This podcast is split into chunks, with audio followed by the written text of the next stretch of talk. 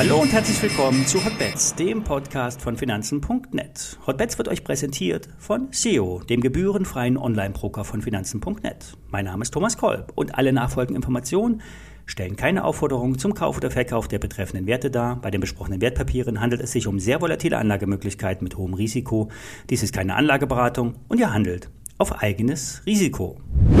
Ja, der Präsident der amerikanischen Notenbank, Jerome Powell, spricht morgen auf der Jackson Hole Tagung, dem Treffen der Notenbanker. Und der Markt hört ganz genau zu, denn in Jackson Hole kann etwas freier gesprochen werden. Die Probleme der Welt können etwas direkter angesprochen werden. Es geht lockerer zu als zum Beispiel auf einer Notenbank-Pressekonferenz.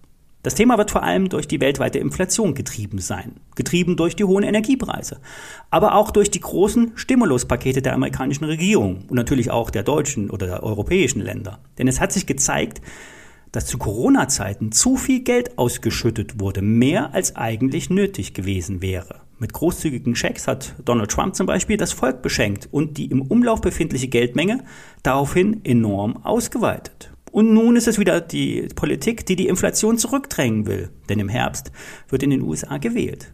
Ein Mittel sind Zinsanhebungen. Das wurde bereits gemacht und wird auch im September mit einer Anhebung von mindestens 0,5 Prozent weitergeführt.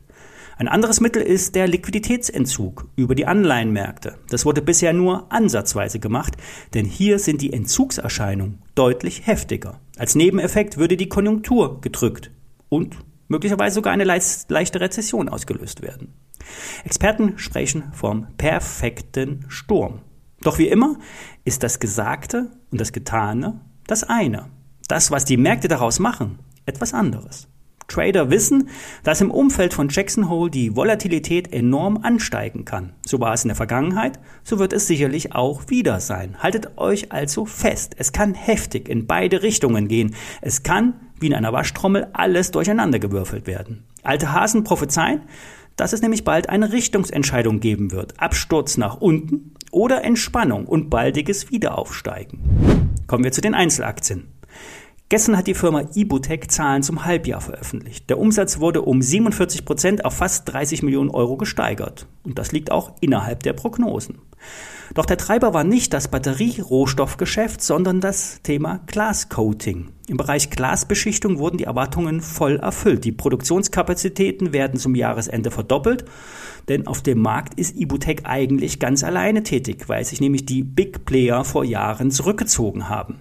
Beim eigentlichen Hoffnungsträger Batteriematerialien läuft es derzeit allerdings nur sehr schleppend. Das wiederum liegt nicht an der Qualität des Lithium-Eisenphosphats, sondern an den Abnehmern, den Zellherstellern.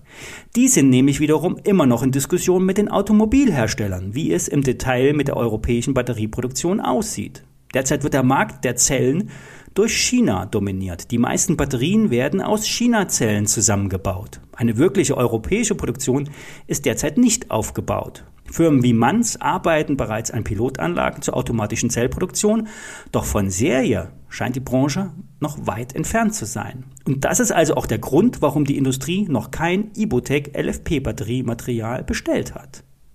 Ibotec kann heute 4000 Tonnen herstellen, plant eine Verdopplung der Kapazitäten bei Aufträgen und versucht dann schrittweise die Kapazitätsmenge auszubauen.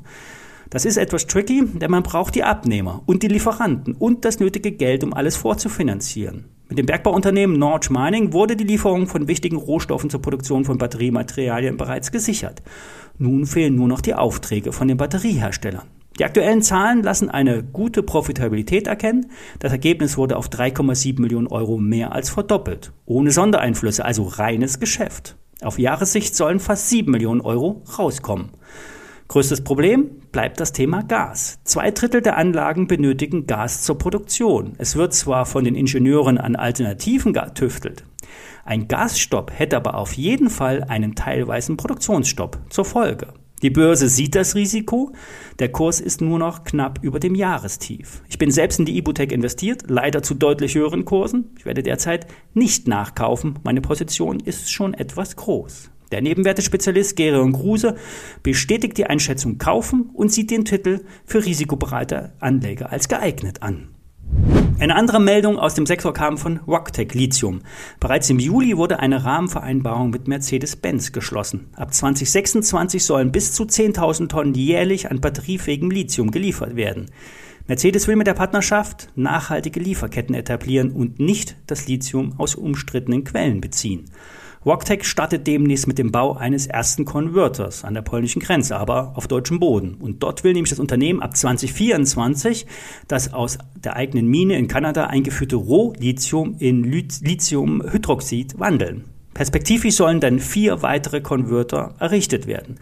Auch hier ist das Problem, die Produktionsanlagen müssen vorfinanziert werden. Feste Abnehmer helfen da. Das heißt aber auch, bis 2026 gibt es keine nennenswerten Umsätze, nur Kosten und Verluste. An der Börse wird Rocktech Lithium mit 240 Millionen Euro bewertet.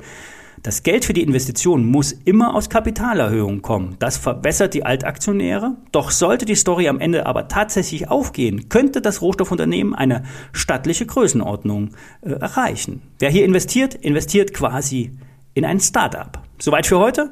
Bis morgen.